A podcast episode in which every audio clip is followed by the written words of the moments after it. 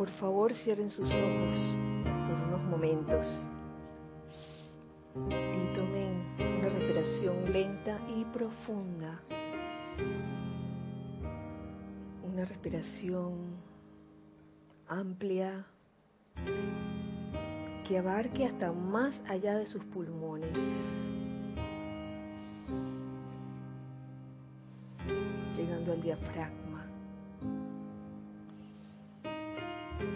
Sientan esta respiración plena y permitan que ese elemento preciado, el aire, entre en ustedes entre todos nosotros y cumpla su función de llevar vida a cada parte del cuerpo. Y en este momento les pido que relajen, relajen su cuerpo físico, liberando de toda tensión su cabeza, su cuello, sus hombros, sus brazos, su tronco, sus piernas. Suelten y dejen ir en este momento de su cuerpo mental todos los conceptos que han adquirido durante encarnaciones y que en este momento les puede estar causando una especie de atadura o amarre. Suéltenlos y déjenlos ir esos conceptos. Y den oportunidad para que las ideas divinas se planten en su mente. Suelten y dejen ir de su cuerpo emocional todo sentimiento inferior a lo que es perfecto, Cualquier sentimiento discordante o inarmonioso, suéltenlos y déjenlos ir. Y solo mantengan en ese cuerpo emocional todo sentimiento de puro amor divino, comenzando con todo lo que es la tolerancia, la comprensión, la paciencia, el júbilo, el amor, la felicidad perfecta. Conserven esos sentimientos suelten y dejen ir de su cuerpo etérico toda memoria perturbadora y solo tengan en mente la memoria de lo que realmente somos, ese yo soy. Ahora vamos a visualizar en el lugar donde nos encontramos y en este caso, alrededor de este campo de fuerza, un óvalo de pura luz blanca resplandeciente que gira y gira rápida y vertiginosamente, gira tan rápido que pareciera que no tuviera movimiento, pero su, su, movimiento es tan acelerado, tan rápido, que eleva la vibración de este lugar. Sientan como ese óvalo de luz blanca resplandeciente impide la entrada o la salida de cualquier energía discordante o inarmoniosa y que solo permite la entrada o salida de toda energía que es, armoniosa, de todas las bendiciones. Ahora de manera consciente les pido que llenemos el contenido interior de ese óvalo de luz blanca resplandeciente con una radiación en especial. Una radiación proveniente de varios retiros,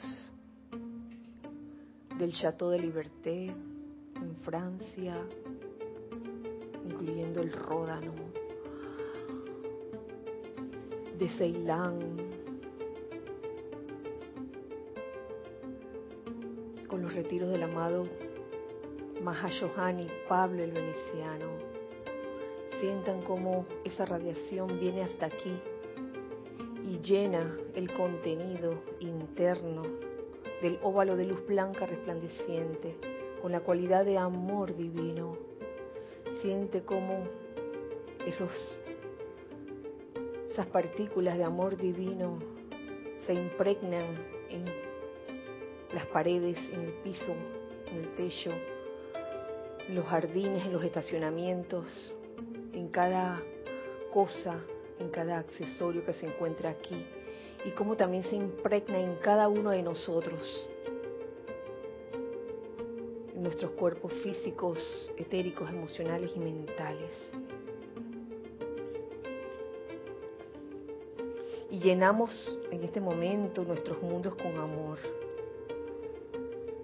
Y en el nombre de la presencia de Dios que yo soy, por el poder magnético del fuego sagrado investido en cada uno de nosotros, los invocamos, amado Pablo el Veneciano, amada Lady Nada, amado Arcángel Shamuel y Señora Caridad, amado Elohim Orión y Señora Angélica, y muy especialmente el amado Mahashohan, para que llenen este santo santuario con amor divino.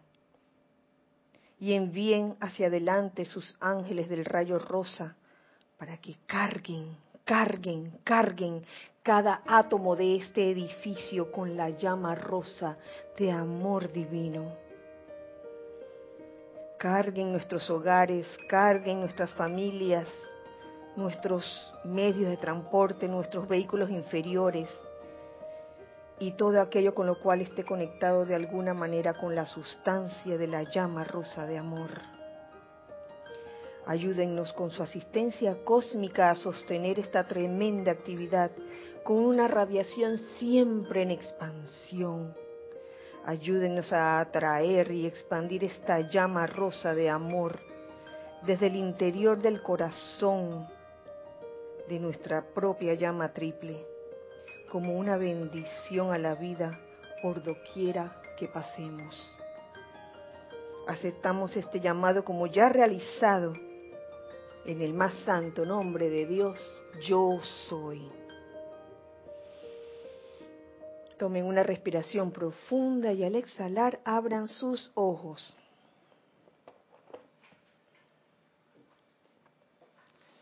Muy buenas noches, muy feliz día tengan todos ustedes.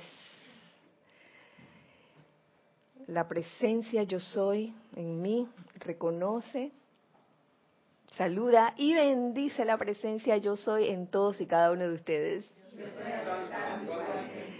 Bienvenidos todos a este espacio nuestro, los hijos del uno. Gracias, hijos del uno, de aquí, de allá, de todas partes. En este hermoso miércoles 29 de agosto del año 2018, ¿cierto? Cierto, cierto. Eh, les doy las gracias por las gracias por estar aquí. Eh, gracias Giselle y gracias Ana Julia por su servicio amoroso de todos los miércoles en cabina, chat y cámara. Gracias. Eh, antes de comenzar la clase propiamente dicha, quisiera hacer un paréntesis para ah, un pequeño anuncio. Quiero dar a conocer estas dos publicaciones. No recuerdo si esta ya la había anunciado en algún momento, no lo recuerdo. De todos modos, vuelvo a anunciarlas. Se trata de el libro de cuentos para niños y para el niño que está en ti. Porque no es solo para niños, también es para adultos. Es un cuento llamado Yo soy lo que yo soy. Está disponible. Pronto va a llegar la circular a sus, a sus correos para los que están inscritos. Y también quería anunciarles eh, el cantoral nuevo, actualizado, versión 5.1, el cual contiene los últimos tres cantos nuevos, a saber, el canto a la Gran Hermandad Blanca, del cual ya existe un video, está en YouTube. Eh, está el canto al Maestro Ascendido K17. Y también está el canto a la Hermandad de Luxor. Eh, está hecho de tal manera que la nomenclatura de los cantos, 4A, 4B, 4C y así sucesivamente, se ha, mantenido igualito. Lo único que se han añadido estos cantos, el canto de a la gran hermandad de no, a la hermandad de Luxor, el canto a la hermandad de Luxor está dentro de, de los cantos que tienen que ver con el cuarto rayo. Y la paginación sigue igual hasta el cuarto rayo. Del quinto rayo en adelante, pues cambia como un par de páginas, no, no es mucho el cambio. Y los otros dos cantos, pues aparecen al final, cosa que eh, no hay gran cambio de páginas. Así que ya saben que existe el Cantoral versión 5.1. Por favor, no se aflijan si no lo tienen ya. Adquiéranlo en su momento, pídanlo porque este vuelvo y les digo, los, números de los cantos no cambian. Igual este, para los que eh, hacen los o, asisten, para los que participan en los servicios de transmisión de la llama, eh, que son transmitidos, pues por lo menos aquí siempre tenemos copias de esos cantos, hasta que los puedan adquirir y los que están afuera, pues este, si no tienen copia de esos tres cantos nuevos, con mucho gusto también se los, se los proveeremos. Pero es más práctico tener el cantoral completo, 5.1. Ya hay varios que lo han usado, ya lo han comenzado a usar. ¿Qué tal? Bien, bien, sí, chévere. Así que bueno, ya saben, el cuento para el niño que hay en ti. y el cantoral 5.1. Vamos ahora a entrar en materia. La clase de hoy se llama Ser, saber y conocer. Ser, saber y conocer. Lo he tomado de un capítulo que se encuentra en los boletines privados de Thomas Prince, volumen 5. Es el capítulo 455. El capítulo se llama Diferencia entre ser, saber y conocer. Y ha sido dado, descargado por el amado Mahacho Han un 27 de agosto del año 1961. Eh, ¿Por qué? ¿Por qué escogí esta clase? Porque hay algo que se me viene a la mente, dos, dos cosas. Una, el hecho de que a través de todos estos años eh, hay muchos temas contenidos en toda la enseñanza descargada por los maestros ascendidos que hemos repetido. Hay temas que, que repetimos, eh, lo damos eh, hace cinco años y después dos años más tarde lo volvemos a dar y tres años más tarde otra vez. Y asimismo, los instructores a veces dan un mismo tema o un mismo, o un mismo capítulo, pero siempre la clase es diferente. ¿Por qué será? ¿Mm? Es por los estados de conciencia de cada uno. Entonces, la otra cosa que también me llama la atención y que yo, que yo entiendo que a veces mm, por mm, no saber cómo, cómo opera esto de los estados de conciencia, se puede dar a quizás a alguna interpretación errónea, y es el hecho de que, de que muchas veces eh, un instructor puede descargar un tema en específico y puede tener un vasto conocimiento de ese tema, pero eso no significa que lo haya realizado a plenitud. Puede significar que está aprendiendo de ese tema. Es más, a veces los instructores dan un tema precisamente porque quieren aprender más o profundizar más de ese tema. Y no solo profundizar más, sino convertirse en eso, que es el tema de la enseñanza.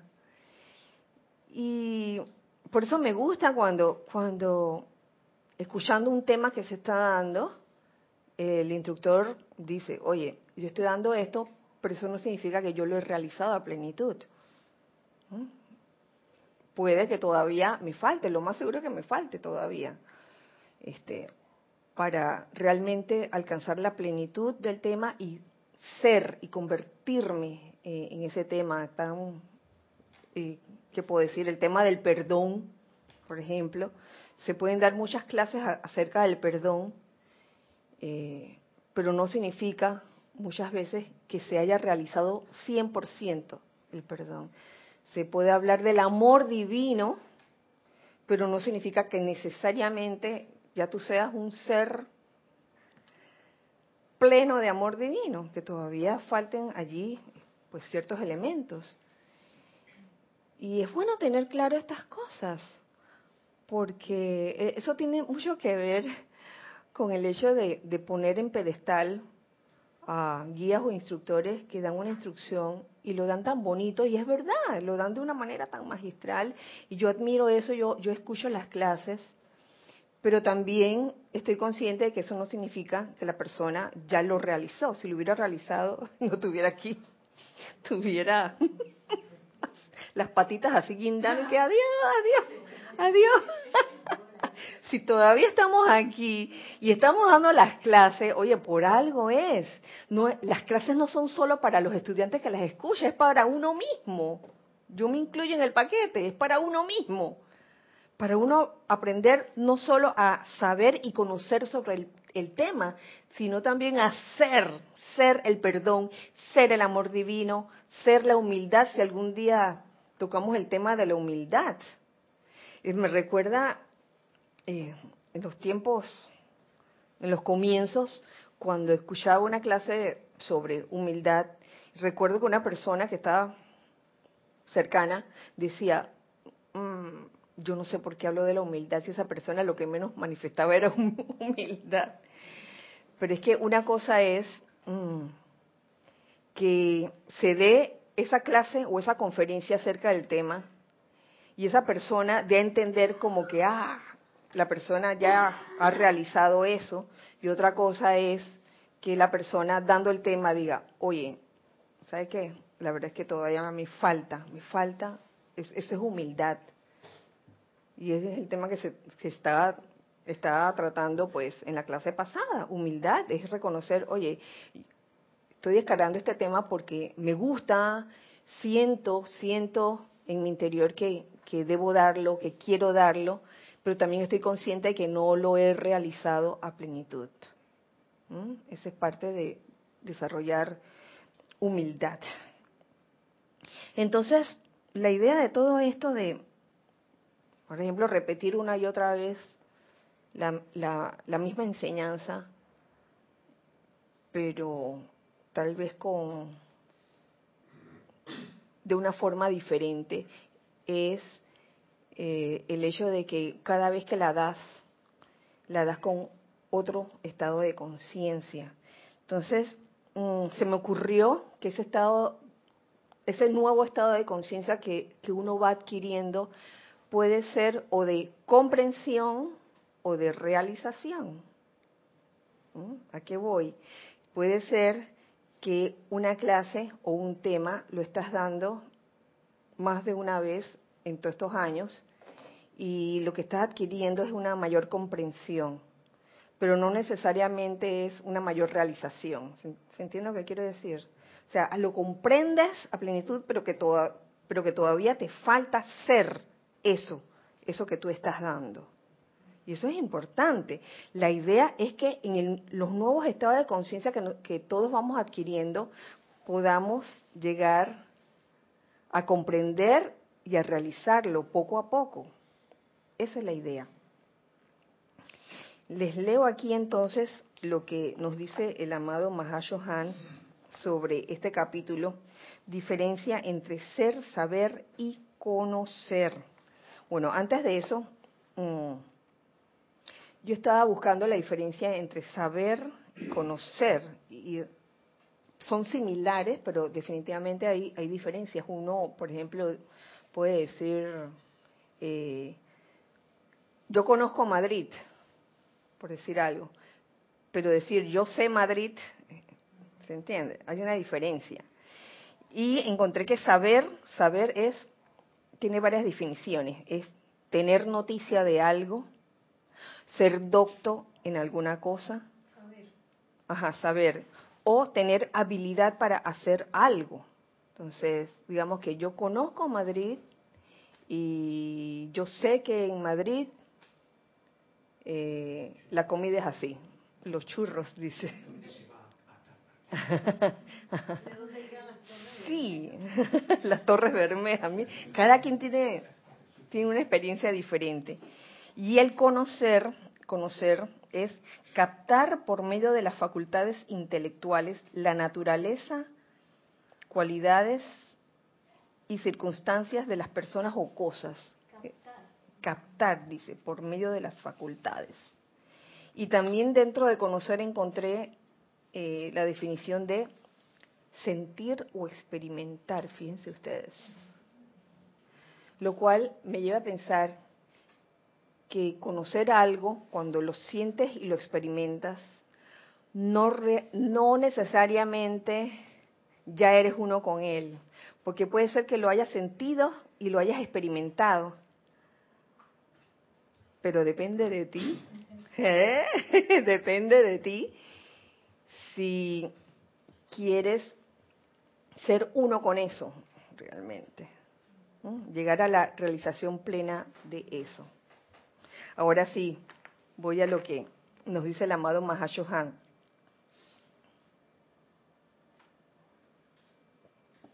Dice, mis amados, sepan que hay una gran diferencia entre, entre comprender la ley y convertirse en el Cristo. Es grande la necesidad de que más gente comprenda la ley, porque así pueden transmitir la comprensión a otros y darles la aplicación mediante la cual también ellos podrán desenvolver su plan divino y transmutar mediante la acción indolora del fuego sagrado las malas creaciones de sus vidas. Ya ven que en el acto de comprender no hay nada malo, es una etapa, un proceso, y el hecho de que uno comprenda algo sin todavía haberlo realizado es parte de. Y es, mm, es realmente eh, noble, es realmente bueno, por decirlo así, el que uno decida transmitir lo que uno comprende a otros. No queriendo decir con eso que ya lo tienes realizado a plenitud. Porque puede surgir eso y que, ay, ¿por qué me hablas tanto de este tema? Me hablas tanto del amor divino. Y mira, ve, yo te vi la otra vez en la calle, gritándole a unos peatones. Entonces, ¿qué amor divino es ese? ¿Lo ven? Entonces uno puede transmitir lo que uno ha comprendido pero no necesariamente significa que lo haya realizado y es bueno que eso quede claro. Vuelvo a decirlo. Recuerdo que en, cuando uno comenzábamos eh, a dar clases o a inspirar o a entusiasmar a otros a dar clases, decíamos, Giselle, yo no sé si te acuerdas de esto, dice bueno, eh, no tienes que saberte de la A a la Z, si nada más te sabes la A, enseña la A. ¿Mm? Y, eso era lo que, lo que se daba, ¿no? No, no, no, no necesariamente tienes que saberlo todo. ¿Mm? Pero con lo que sabes, con que tengas dentro de ti, ¿Mm? en tu corazón, un deseo de compartírselo a otros, pues dale, hazlo. Así, el karma de uno que presenta la ley es aligerado en gran medida por su habilidad para ayudar a otros a progresar en el sendero. Y a menudo quienes reciben la ley se convierten en la encarnación de la misma más rápidamente que el instructor. Oh.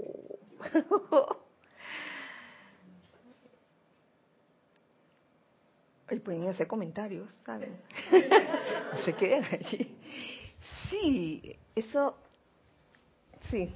gracias, Kira. Mira que justo eso que está diciendo lo veía en estos días de, de, palabras del maestro Sendido del Moria cuando le daba como una connotación eh, en el sentido siguiente, que diciendo que todas las civilizaciones que han fracasado lo han hecho porque no había nadie que le le, llevara la atención de la gente a la presencia yo soy. A propósito de dar a conocer la enseñanza, porque uno puede decir, tú estás hablando de la presencia yo soy y no la has realizado a plenitud. Es cierto, pero, pero las, las consecuencias de llevar la atención de la gente a su presencia de vida son más allá que solo el plan divino individual del que recibe la enseñanza, sino que tiene que ver con, con, con, una civilización, con todo un, toda una energía mucho mayor que la, la, pequeña o la, la, persona que la recibe. Y eso, eso es bien, es como trascendental, por más que uno no haya realizado a plenitud a la presencia de yo soy. Darla a conocer, llevar la atención de la gente a ella es, es vital, es, es vital para todo el entramado, porque cuando fracasan las civilizaciones impera la ley del más fuerte y ahí se acaba todo progreso porque no hay paz. Entonces, eh, eh, es bien importante eso, por más que uno no haya realizado la, presencia de Dios soy en plenitud. Sí, sí. Y saben que, que esto que leí de, último, esta última línea, gracias Ramiro, que a menudo quienes reciben la ley, quienes reciben esa enseñanza, se convierten en la encarnación de la misma, en la encarnación de la misma más rápidamente que el instructor, en muchos casos. Entonces, esto debería ser motivo de regocijo para ese instructor, ¿sabes? Lejos de ser eh, eh, la piedra en el zapato de que, ay, mira, este, este, esta persona, estoy dando la clase, mira, me ganó, eso, me está ganando, no me puedo dejar ganar, y entonces surgen estos intríngulos y, y estos sentimientos de, ay. Me hace sombra. Ay, Dios mío. Eso es terrible, eso es terrible. Debería ese instructor regocijarse. Oye, gracias Padre, que por lo poco que le he podido dar a través de mi limitada comprensión, esta persona ha avanzado grandemente. Gracias Padre por eso. Sí, Gonzalo. Sí, gracias Kira, que escuchando lo que, lo que dice justamente Ramiro, al final, el verdadero instructor es el que lleva tu atención a la presencia de yo soy en ti. Sí. Y lo que tú estás leyendo y compartiendo se refiere a ese tipo de instructor. Porque si no, puede, no tiene la habilidad, y eso para mí es algo fundamental, el instructor tiene que haber realizado el poder llevar la atención a la presencia de yo soy, aunque sea por una fracción de tiempo, pero tiene que haberlo realizado. Si no, quiere decir que ese no es un verdadero instructor y ese si no, si no ha realizado llevar tu atención y ayudarte que tú lleves la atención a la presencia yo soy, la pregunta es, ¿dónde te lleva la atención? Lo más seguro es que va a ser algo que no es la presencia. Entonces, eh, de ahí viene todo el tema de la sombra y todo, ¿no? Bueno, digo, de, de hecho, dentro de los maestros ascendidos lo dicen, una, eh, una señal hasta Emmett Fox lo menciona, del verdadero instructor es que lleva la atención del estudiante hacia adentro. Claro, eso es definitivo. Lo que me refiero es que hay ciertos temas dentro de la enseñanza que uno desarrolla y lo comprende, pero que no necesariamente mm, la ha realizado a plenitud. No estoy hablando de ese, de ese asunto de llevar al estudiante hacia adentro, porque si lo está llevando hacia afuera y está diciendo y que, oye, este, tú lo que deberías es preocuparte por lo que te, deberías darle prioridad a lo que te está sucediendo afuera más que lo de adentro, o, o mira, yo soy el que, yo soy, yo soy tu bastón, o yo soy, yo debo ser algo importante para ti. Digo, que lleva su atención a sí mismo, mm. esa es otra cosa. Gracias, Gonzalo. Sí, Nere.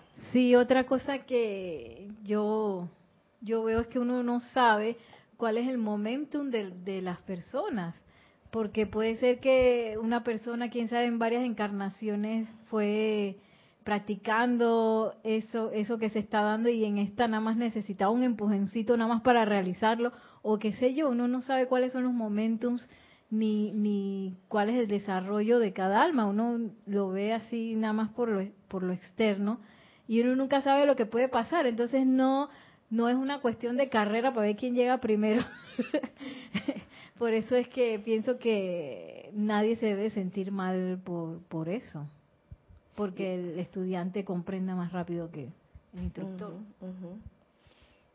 Y créame que mm, llevar la atención de ese estudiante hacia adentro y que ese estudiante por sí mismo descubra todo el poder, sabiduría y amor que está dentro de él y poder desarrollarlo en talentos, eso es una maravilla realmente. Sí, gracias Nere. Que, que quisiera también poner la perspectiva de ese estudiante que, producto del impulso que le pudo dar el instructor, se desarrolló más que el instructor.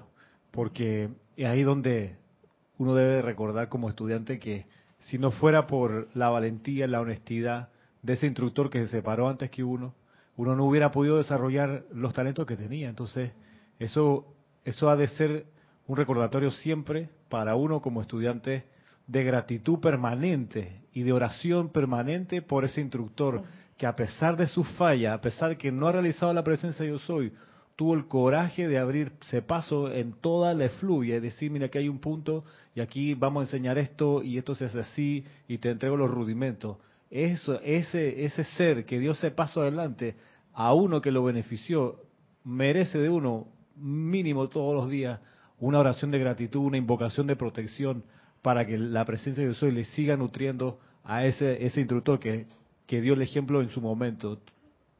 Sí, así es. Aquel que piensa, digo, si un discípulo en algún momento le gana a su instructor, como, como decíamos anteriormente. Y en ningún momento o nunca tiene este sentimiento de, de agradecimiento hacia ese instructor, yo creo que en verdad ese discípulo o ese estudiante no ha avanzado, no ha avanzado como él creía. Ah, yo he avanzado porque sé mucho o porque comprendo mucho, conozco mucho, pero en materia de gratitud, cero. Sí, César. No, Salomé Ah, Salomé. Sí, gracias, gracias. Lo que tú, lo que tú decías de sobre comprender eh, la enseñanza y tal vez no aplicarla, no, no, no, no convertirse y no ser, sería como saber la teoría y no la práctica. O sea, yo puedo aprender por libro alguna cosa y ya y sé y puedo repetir eh, eh, textualmente lo que dice la información, pero en realidad nunca lo he practicado, así que no puedo ser eso que estoy leyendo, que estoy diciendo.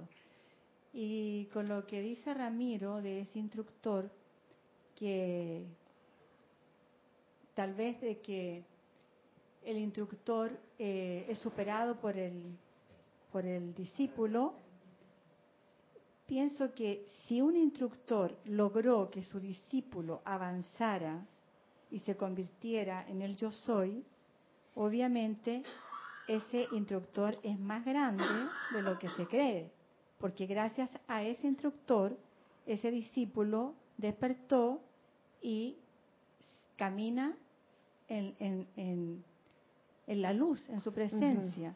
Entonces, no pienso ni creo que, sea cuestión como que yo gano, que el, alumno, el discípulo lo superó.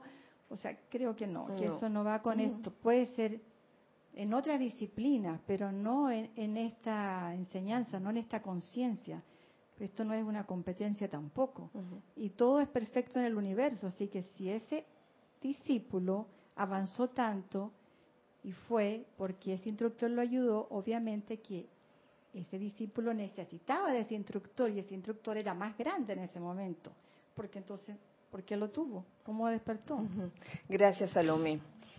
Porque, perdón un momentito, César, aquí meto una acotación. Y en base a lo, a lo que decía Gonzalo también, fíjense, es que tú dijiste algo, de que sí, que si el instructor no aplica el conocimiento que tiene, pero es que la cuestión tampoco es, ok, no has realizado a cabalidad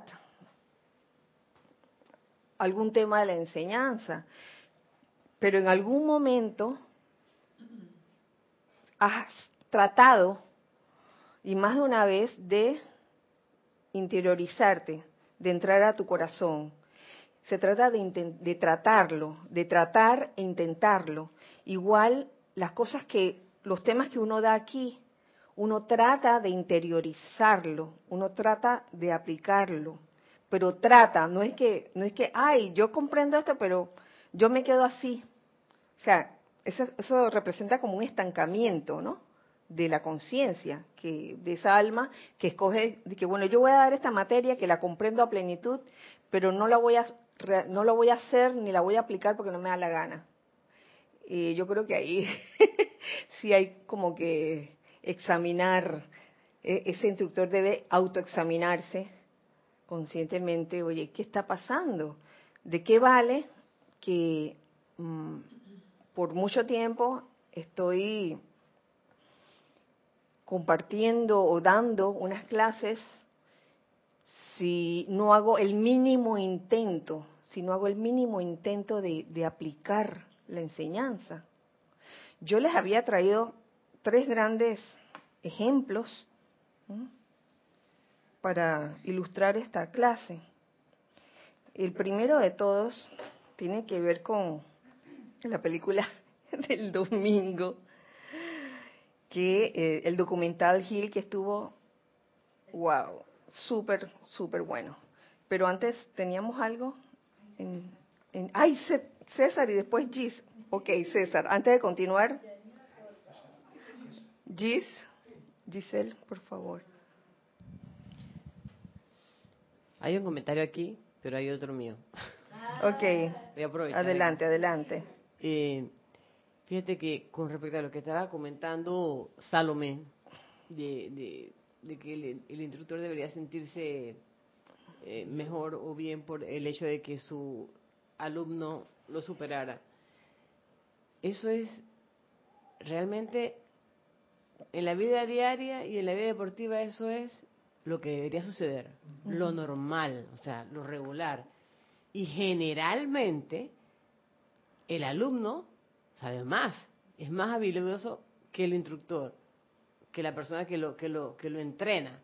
Pero esa persona que lo entrena tiene algo que ese que es más habilidoso y que tiene un montón de, de cualidades necesita para poder llegar a ser lo que realmente es. Entonces yo eso lo veo desde ese punto de vista. Y fíjate que a mí también me pasaba eso de que yo creía, ¿te acuerdas cuando yo iba a empezar a dar clases? Yo decía, pero ¿cómo yo voy a dar clases si yo, hey, yo no entiendo un montón de cosas, yo imagínate, yo creía, yo creía que yo tenía que entender todos los libros, comprender todo, aplicar, o sea, que yo tenía que hacer que la super para poder dar clases. Entonces, eh, ahí se aplicó esa norma que tú me dijiste, oye, si tú nada más sabes A, da A. Si sabes A y B, da A y B. Y sí entiendo el asunto de que tú puedas comprender algo y no lo puedas realizar. A, muchos, yo creo que aquí a todos nos pasa eso. Que hablamos de un tema y al ratito talandán. Nos resbalamos y caemos con, con respecto a ese mismo tema que acabamos de hablar maravillas de él. Y nos pasa. ¿no? Entonces, me lo recordó también porque eh, Raúl Nieblas tiene un comentario que dice así, bendiciones a todos los presentes, Kira. Bendiciones. Te comento que cuando yo empecé a escuchar Serapis Radio y escuchaba algún instructor resfriado con tos, me preguntaba, ¿no se supone que debería precipitar su salud, salud perfecta? Buen punto. Después de un tiempo, entendí. Ay, Raúl. Me encantó ese comentario. Claro, porque uno idealiza a la persona que te dice, no, y yo también creía eso. Esa persona se lo sabe todo y aquel Y no se puede resfriar nunca. No, ni se puede equivocar y, ni nada, porque tiene que ser perfecto. Gracias. gracias por los comentarios. Gracias, Raúl. Gracias, Giselle. Sí, porque en base al comentario tuyo, Giselle, también me acordaba de no solo enseña, si nada más sabes la A, de la A a la Z, si nada más sabe la A, entonces comienza a dar la A. La otra premisa era, eh, no vayas a, dar algo de lo que de lo que no hables de temas que no que no conozcas, que no sepas, que no comprendas. Ajá, exacto. No no tanto de que no se haya realizado, porque hoy día a veces se hablan de temas y no necesariamente se han sea, el instructor lo ha realizado, pero sí está en proceso de, de realizarlo. eso es lo que quiero decir, que no es una cosa de que, ay, yo voy a hablar de esto, pero yo no lo, he realizado. Esa es otra cosa. Ahí sí yo diría, no, me recuerdo una persona hace mucho tiempo cuando hicimos un semi, unas clases sencillas de esas de parque. Íbamos al parque a, repartir tarjetitas y entonces, en ese entonces estaba el zoológico, un grupo que, que sostenía en aquel tiempo. Y recuerdo que un tema que daba una de, las estudiantes era la llama violeta. Y esta persona comenzó a decir, sí, que porque la llama violeta es, y es, y es, y es. Y hablaba del perdón y al final dice, pero la verdad que a mí eso a mí no me funciona. Algo así dijo. Y yo me quedé así, yo dije, Dios mío, tierra trágame, suerte que no había nadie escuchando la clase en ese momento. Y después le dije, mi amor, si usted va a hablar de algo y va a dar ejemplos, de ejemplos de cosas que, le sucedieron y eso, uno humildemente puede decir, oiga, todavía no he realizado a plenitud esto, pero de ahí a decir, ay, yo estoy dando esta clase, pero la verdad que esto no, esto no, no, como que no. Este, ahora sí, César.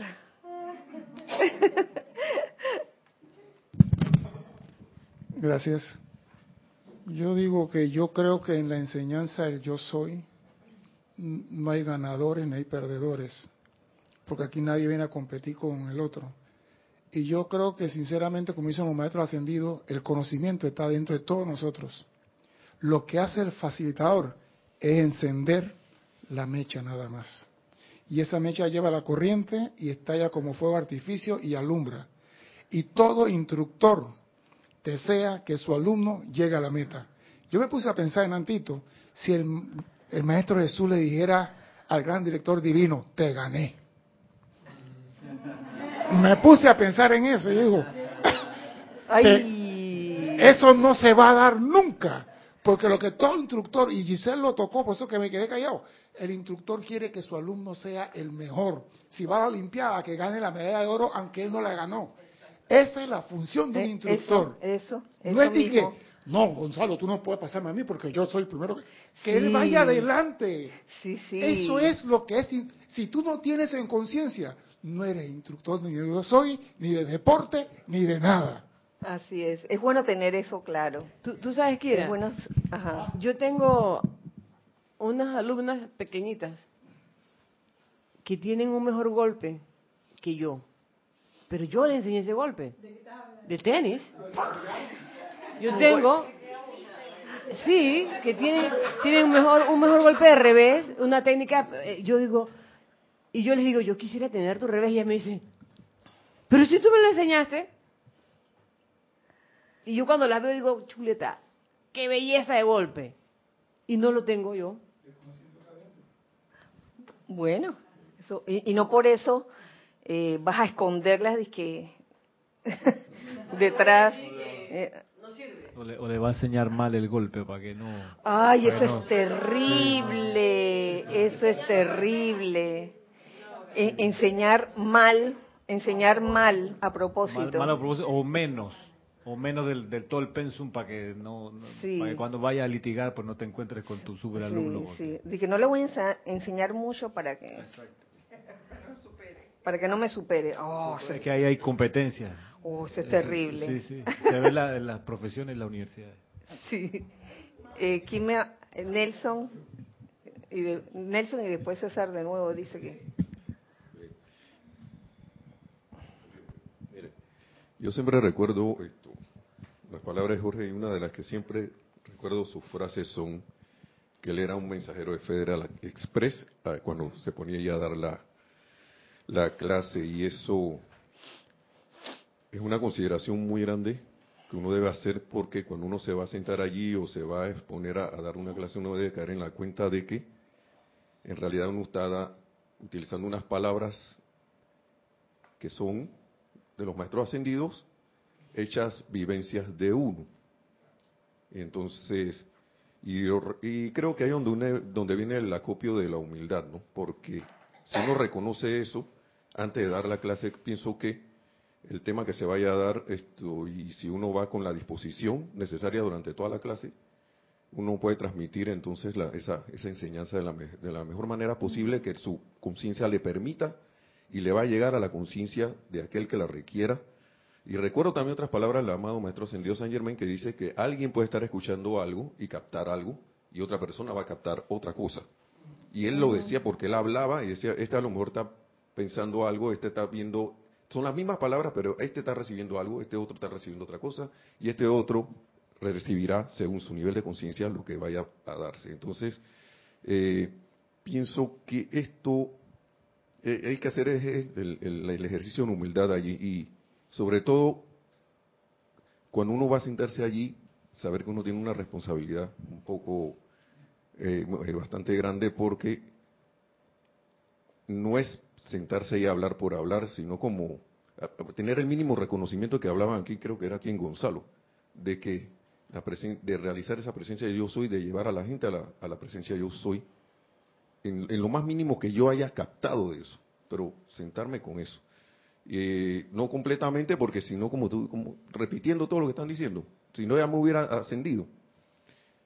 Pero el punto es, es esa, ese, ese reconocimiento. Y por eso es que a veces, a veces uno sale, entra ahí da una clase que, oh, pero entonces vaya afuera, pone el pie afuera y se, se le olvidó lo que dijo aquí. Hace lo contrario de lo que enseña. Porque de verdad que uno recibe una ayuda especial cuando uno está haciendo una clase de manera honesta y sincera. Gracias, Nelson. La acotación de César y luego Gis. Es que el wifi, como está encendido el wifi, yo, iba por la misma línea. Ah, bueno, Lo que pasa es que digo, el instructor, de verdad, de verdad, el instructor, dará la clase de los maestros, que cómo la entendió y cómo la vivió y cómo la experimentó, si le gustó lo que sea. Pero no es que toda la clase el alumno la va a comprender. Una palabra tuya bastará para sanarme. Una palabra enciende al alumno y se aprendió. No es que tenemos que decirle todos los libros que están aquí ni toda la una palabra, como Jesús con el gran director divino, una frase nada más. Entonces, eso es lo que tenemos que hacer, llevarle la frase al estudiante y que él se encienda. Y se acabó. No, ah, no, que mira, mira cómo está Ramiro, si no es por mí, no estuviera en el cielo. Eso es mentira. Digo, y la cuestión de, de, hablando ya de esa relación instructor y discípulo, la cuestión no es tanto conocimiento, el conocimiento ya está en los libros. Se trata de la formación de la formación de, ese estudiante. Y claro, y una de las cualidades que, creo firmemente que, que se debe transmitir de instructor a discípulo es la humildad, porque puede que en algún momento ese discípulo de verdad sobrepase al instructor, pero si se le sube el, el, humito y comienza la arrogancia y comienza a aportarse de que, oye, porque yo me merezco esto y yo me merezco lo otro, uy, en ese momento cayó, cayó al vacío. ¡Plap! Sí. Eh, sí, Jess. Elizabeth Alcaíno tiene un comentario que se relaciona con lo que decía Nelson. Dios los bendice, hermanos. Bendiciones, Elizabeth. También yo veo ahí que muchas veces un instructor tiene muchas conciencias diferentes en su aula de clases y a cada conciencia le toca diferente. Ah, definitivamente, definitivamente a cada instructor le van a tocar diferentes estudiantes, diferentes discípulos, de acuerdo a su estado de conciencia, de acuerdo a lo que ese instructor requiera aprender, porque el instructor también está aprendiendo, y de acuerdo a lo que el estudiante requiera también aprender de un instructor. O sea que ahí se da una, una cuestión como recíproca, como como mutua. El aprendizaje no es solo de una vía, yo pienso que es de dos vías. Y créame, un instructor aprende bastante de la vivencia que tiene con, el discípulo. y ahora voy, después de, todas estas este, esta participación a lo que iba. Y, un ejemplo que yo quería poner, tengo tres ejemplos, pero el primero que quería poner tiene que ver con la película. Y es un tanto para amarrar lo sucedido este fin de semana con hoy. Eh, y por eso le agradezco a Cristian que haya traído el documental a mi conciencia y a Gonzalo por haberla traído y poderle, poder, podérselas brindar pues al grupo y a ambos también por, por haber sido presentadores del documental. Los famosos nueve puntos, que a mí eso, la verdad que me llamó la atención. De, de, de las 75 formas de autosanación, eh, salieron como nueve puntos, nueve formas de autosanación. Entonces, dos de esos puntos tienen que ver con eh, cambios físicos y los otros tienen que ver con cambios mentales, emocionales y espirituales. Aunque esto no es una enseñanza descargada por un maestro ascendido, lo que dice aquí, este, sobre todo con los cambios mentales, emocionales y espirituales, sí tiene que ver con lo que nos enseñan los maestros ascendidos. Y dice así, les voy a decir brevemente esos nueve puntos. Eh, el primero, cambiar tu dieta radicalmente. Luego sigue el uso de hierbas y suplementos. Luego sigue el tomar control de tu salud. Eh, seguir tu intuición. Eh, liberarse de las emociones reprimidas. Eh, aumentar emociones positivas. buscar apoyo social, en este caso apoyo del grupo, profundizar tu conexión espiritual y por último, tener una fuerte razón para vivir. Yo estaba viendo estos puntos y yo yo observé que yo que yo tengo varias fallas. varias fallas. Radicalmente cambiar tu dieta yo lo he intentado, pero a veces vuelvo. Por ejemplo, el dejar el café. Cuando descubrí el, ¿cómo se llama el té ese verde? taro. No es, no, matcha, matcha. El matcha, el té matcha, y de que eso podía reemplazar el café. La primera vez que lo tomé, yo estaba feliz, ¿no? De que, ah, lo logré, lo logré. Y no tomé café ese día. Pasaron como unos días, y ya como al tercer día, cuarto día, de que, café, yo quiero mi café. Y lo admito, yo todavía sé que tengo que estar trabajando en eso, aunque en estos días me dieron a probar un chocolate caliente de desayuno, pero era un chocolate como cacao fuerte, de esos así, ah, dark, dark chocolate, así líquido. Qué cosa más rica. Ese día no tomé café. Yo dije, ¡güey! y así con los otros puntos, eh, me, yo me reía conmigo misma. Dije, usando hierbas y suplementos. Bueno, hay, hay un multivitamínico que confieso que, que yo tomo, no les voy a decir el nombre porque me da vergüenza.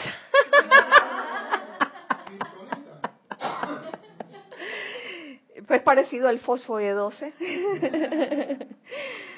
y, y todas las demás, los demás puntos, eh, tomando control de, de tu salud, oye, tomar control y seguido de seguir tu intuición. Eso, mm, eso me recordaba lo que nos enseñaba el amado maestro ascendido San Germain de no dejarse permear por las sugestiones externas. ¿Y cómo hay sugestiones externas que te dicen, haz esto, haz lo otro, toma esto, y no sigues tu intuición en ese momento? Sigues todo lo que te dicen los demás menos tu intuición, lo cual me hace sentido. Eh, dejar ir las emociones o los sentimientos reprimidos, definitivamente esa es una de las cosas que nos afecta más. Eh, en nuestra salud, diría yo, cuando uno reprime muchos sentimientos. Y yo confieso que, el día del documental hubo un, momento en que se me aguaron los ojos y era por el caso de la, de la señora que tenía la, la, Eva, la apariencia de urticaria y todo lo que en parte le había causado eso, que era, digo yo resumiéndolo, una falta de, perdón. Yo lo vi así, que era una falta de perdón. Y cómo a veces transcurrimos toda la vida con una actitud casi que en automático y después no sabemos por qué no, no logramos una salud perfecta.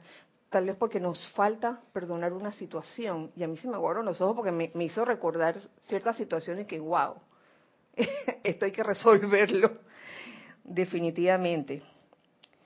Y a lo que voy es que uno puede comprender todos estos puntos perfectamente, pero no necesariamente los, los ha realizado todos plenamente. ¿Tú los realizaste todos?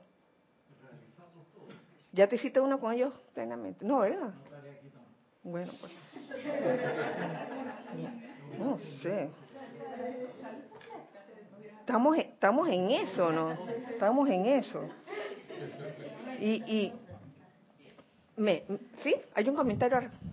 Angélica Valenzuela, de Santiago de Chile, dice, Quirita Bella, Dios te bendice y mil bendiciones, amor y luz a todos los presentes en la clase. Bendiciones para ti, Angélica.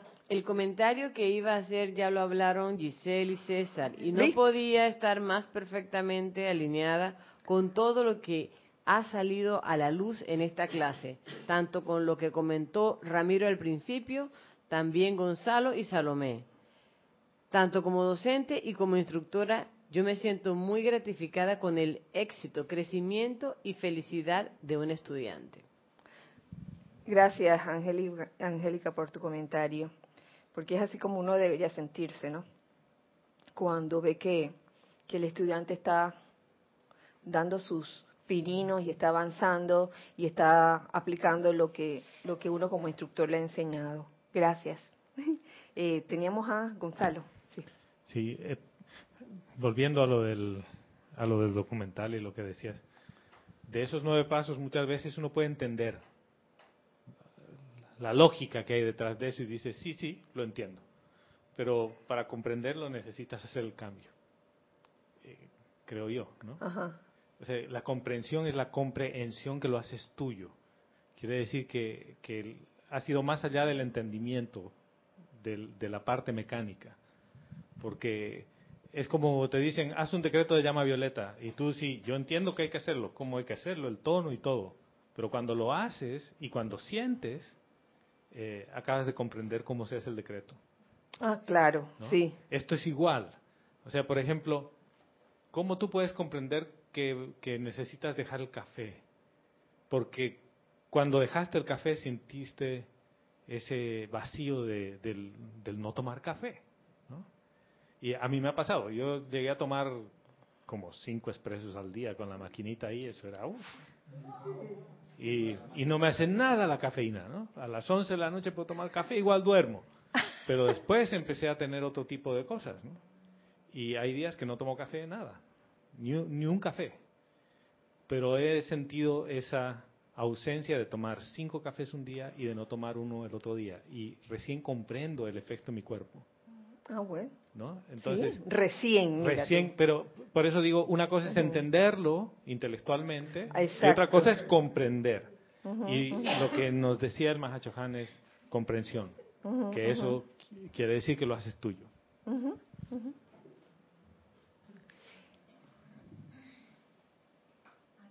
Ajá, sí, sí, Lorna. Eh, siguiendo con lo que decía Gonzalo, está interesante, ¿no? Porque es entender, comprender pero esa comprensión no significa que lo he realizado. Es como en el camino hacia la realización. Lo que veo que no, no puedo saltar, o yo no sé, de entender a realizar. O sea, hay, necesito la comprensión. ¿Puede haber realización sin comprensión? No, no creo. Cuando comprendes el asunto, uno como que sabe, sabe dónde es la cosa, sabe la dirección, pero no ha llegado allá todavía. Sí. Rapidito, y esa comprensión no necesariamente es intelectual.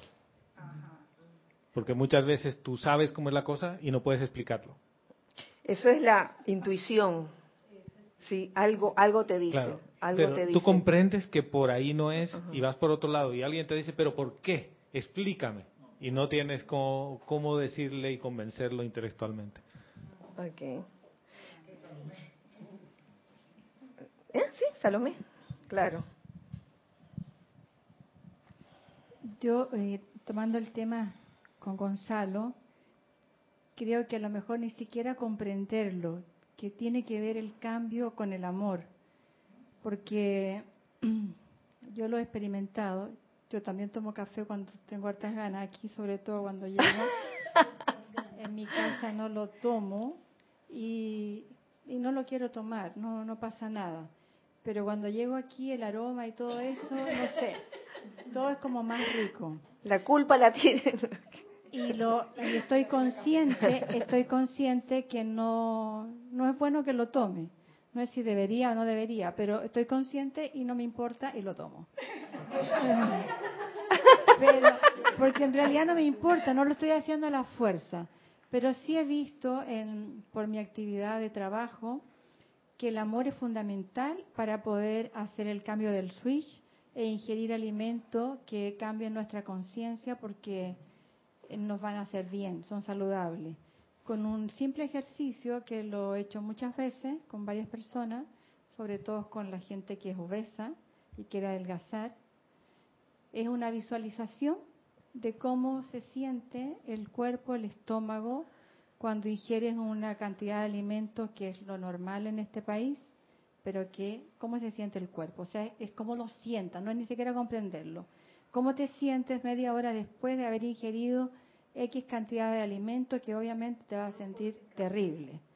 Y luego el otro ejercicio es cómo te sientes media hora después de haber ingerido alimentos saludables como frutas, como ensaladas. Y ese ejercicio tan simple que no tiene que ver con la comprensión, sino que con el sentir, ponerse en el lugar de tu estómago, cómo está cuando las personas, ha funcionado con varias, cuando las personas están en el escenario de un restaurante o en cualquier lugar donde puedan comer todo lo que su apetito les dice que es rico, como aquí mismo, el dulce, eh, qué sé yo, el helado, etcétera, recuerdan, o sea, solamente se van a repetir mentalmente el ejercicio y visualizar, a ver, ¿Cómo se va a sentir mi estómago media hora después que yo ingiera ese helado? Y por sentir que se va a sentir mal, no se lo toma. Yo no me lo tomo, porque no quiero. bueno, nunca lo tomo. gracias, Salomé. Eh, un, un momento, sí, sí. Ok. Hay muchas formas de, de hacer este cambio. Y con el amor, sí, estoy de acuerdo contigo, el amor es capaz de lograrlo todo, es cierto. Eh, pero que no, se nos escape eh, la prioridad en todo esto también. Hay, hay un elemento importante que, que, digo yo, es la pureza, es la pureza, el ser honesto. No es pretender, ahora es que ahora voy a ser sana y voy a demostrarle a todos que soy sana, que no sé qué, cuando por dentro estoy matándome por comerme esa copa de helado. No se trata de eso. Si tú dentro de ti quieres comerte esa copa de helado, cómetela, cómetela. yo no me la quiero ni comer, ya ni me gusta. Eso. No me interesa. Yo, no, yo claro, yo no sufro, por ejemplo, si quiero tomar el café me lo tomo, pero yo sé que el helado, yo me lo metí seguramente tan bien en mi cerebro que te me hacía daño y no me lo tomo porque ya no me gusta. Yo dije, no me gusta el helado, no me gusta el helado, y me mentalicé por no sé cuánto tiempo y veía los helados y yo no sufro.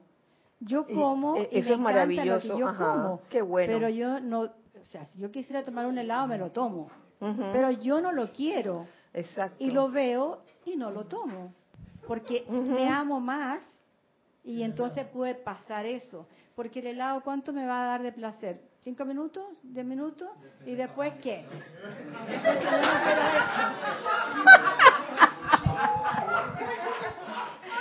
Sí.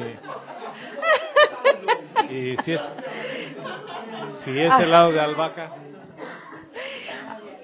Mi amor, te hubieras perdido del helado de rosas. Ay, Dios mío. Wow Yo creo que ese no te lo hubieras perdido. Tienes que haber probado el de lúcuma. Creo que el helado de lúcuma es el más rico que existe en el universo. Gracias, Salome. Sí. Sí, a veces quizás eh, hay cosas que uno puede tomar la posición como Salomé y dice, yo nunca más voy a comer esto. Y te olvidas de una parte que podría ser una experimentación de algo que nunca has probado. Porque, eh, por ejemplo, los helados, cuando vas a San Clemente aquí en el casco, ah. y, estás acostumbrado a vainilla, eh, fresa o frutilla y chocolate, y eso es todo, y ron con pasas, y ahí se te acaba el abanico, y te dice, prueba este de té verde, ¿no? O de albahaca. Lavanda. ¿no? Lavanda, rosa. Entonces dices, ¿y qué cosa más me habré perdido? Porque sí, yo creo que sí es necesario el discernimiento en los alimentos también. No es lo mismo comerse un helado procesado de chocolate que lo que menos tiene es chocolate. O sea, es todo un colorante y un saborizante todo artificial que comerse un helado natural de chocolate. O sea, son, son dimensiones distintas, creo. Y creo que todo en la dieta y en el enfoque puede ser así. Claro, gracias, gracias. Ay, acotación de César. Ya que está la cosa de la comida, yo me baso en lo que dice la enseñanza. No hay nada bueno y nada malo. Es la mente que lo hace así. ¡Ah! ¡Están despiertos! ¡Están despiertos! No, repito, lo que pasa es esto. Si yo digo que el café me va a hacer daño, me hace daño. Si yo digo que tomo el agua y el agua me hace daño, me hace daño. Ahora, si yo digo, nada me hace daño, me como todo y sigo feliz. Bueno. Lo que pasa es, ¿qué es lo que tú quieres en la vida? Por eso, por, eso digo, tú sabes lo que tú puedes tolerar y lo que no puedes tolerar. Nadie está obligando a nadie aquí, como Cristian que tiene hambre, y a comerse toda la comida allá adentro ahora mismo. Pero, ¿Perdón? Aquí hay de todo. Y, se disfruta cuando uno siente amor por el alimento. Pero no podemos poder, ah, yo no quiero esto, yo no quiero aquello.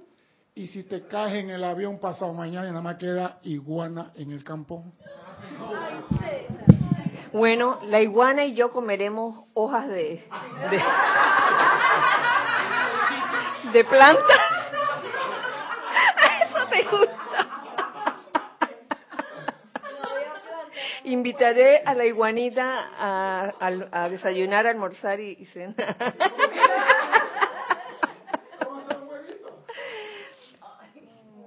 Señores, esto, esto es maravilloso. Es maravilloso, es maravilloso tener este jardín con muchas ideas, porque de eso se tratan los dos otros dos ejemplos ¿Qué seguirán en otra clase? Porque ya se, uh, hace rato, pues es tan largo, después de, aquí no salimos y, hay que ir a comer helado, ¿no? Oigan, lo importante, lo importante es que sean felices, que estas cosas no generen tensión, porque si generan tensión por gusto, estrés, el famoso estrés. A mí me gustó el último punto que decía eh, algo de de, espérense, espérense, espérense. Siri, no es contigo, Siri, espérate. Tener una razón fuerte para vivir, caramba. Y esto yo creo que se aplica bastante al sendero espiritual, tener una razón fuerte para vivir, porque vivir así, como autómatas, eh, vivir con, como llevando acuestas un, un, gran peso, eso no es vida.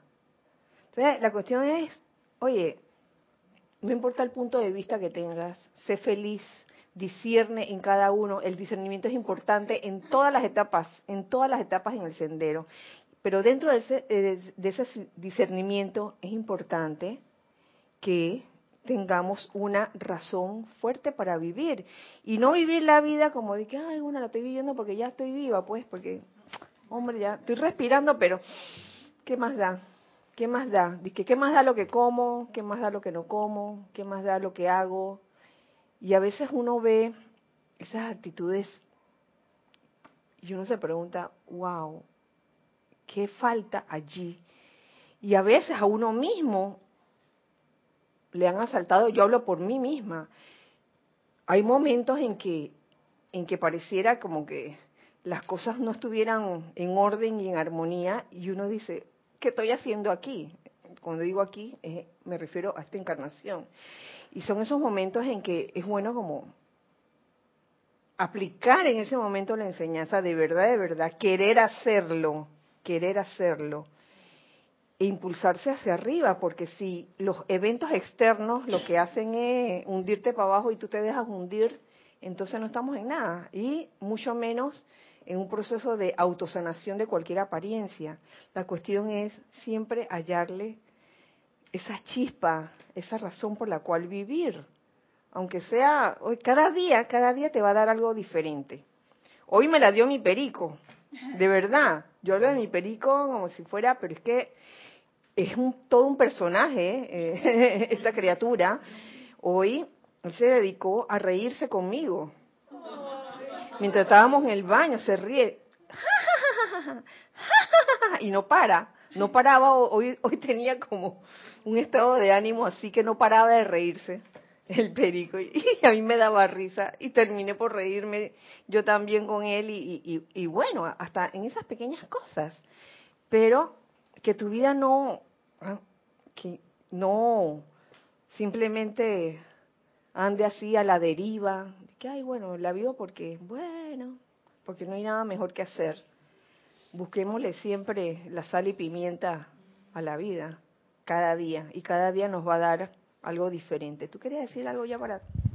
Sí, que un punto importante para eso, para no estar eh, a la deriva, que es como cuando en la imagen de un barco, alguien está en cualquier parte del barco, el punto de no estar a la deriva es coger el timón o la brújula y llevar desde el corazón, que es donde está la brújula y el timón, tu barco adelante.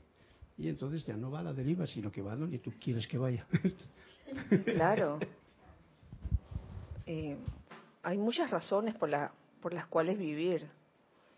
Y hablando de, del grupo ahora, el grupo Serapis de Panamá, digo, ahora que, que nos han instalado paneles solares, caramba, todos los días que para ver por dónde va la cosa.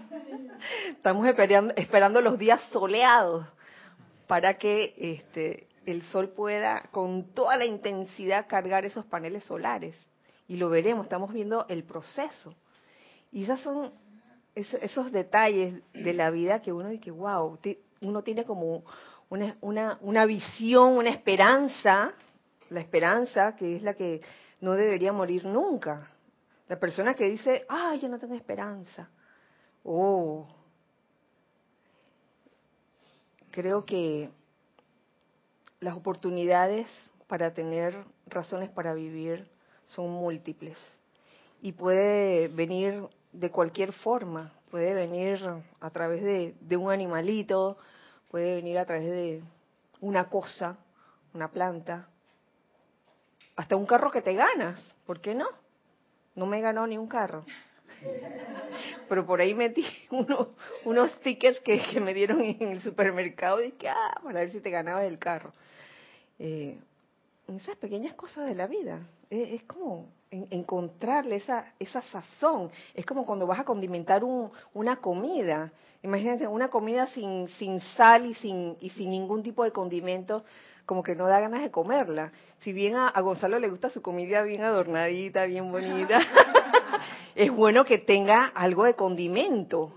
Entonces, así mismo en la vida, pongámosle algo de condimento diariamente. No vivirla así de que, ah, porque no hay más nada que hacer y con esta expresión de amargura, así no vale la pena vivirla. Y bueno, eh, esto es parte del ser, saber y conocer. Seguimos la próxima semana y deseando que la magna presencia yo soy nos envuelvan, nos envuelva en su radiación, todos podamos y que todos podamos realmente ser esa presencia yo soy doquiera que vayamos, que así sea y así es. sí. Antes de cerrar definitivamente, eh, gracias por recordármelo. Un anuncio que hacerles. Este sábado continúa la segunda parte del taller de meditación. Eh, la meditación se mencionó en, el documental como una herramienta súper útil. Así que todavía estamos a tiempo de llegar a la segunda eh, sesión del taller de meditación a las 3 de la tarde aquí en la sede y luego a las 4 de la tarde eh, un taller de metafísica práctica. El taller de meditación, pues impartida por Ramiro, y el taller de metafísica práctica impartida por Nere. Eh, el taller de Nere sí va a ser transmitido en vivo en, en Facebook Facebook Live también. Así que, y también por este medio, el medio regular. Así que los invitamos a todos a estar presentes en estas actividades. Como el taller de meditación no se transmite, los invitamos a venir aquí en persona para los que viven en Panamá, aquí en persona a este, nutrirse de, de esta herramienta tan valiosa como lo es la meditación. Así que con esto los dejo hasta el miércoles entrante. Recuerden siempre que somos uno para todos. Y todos para uno. Dios les bendice. Muchas gracias.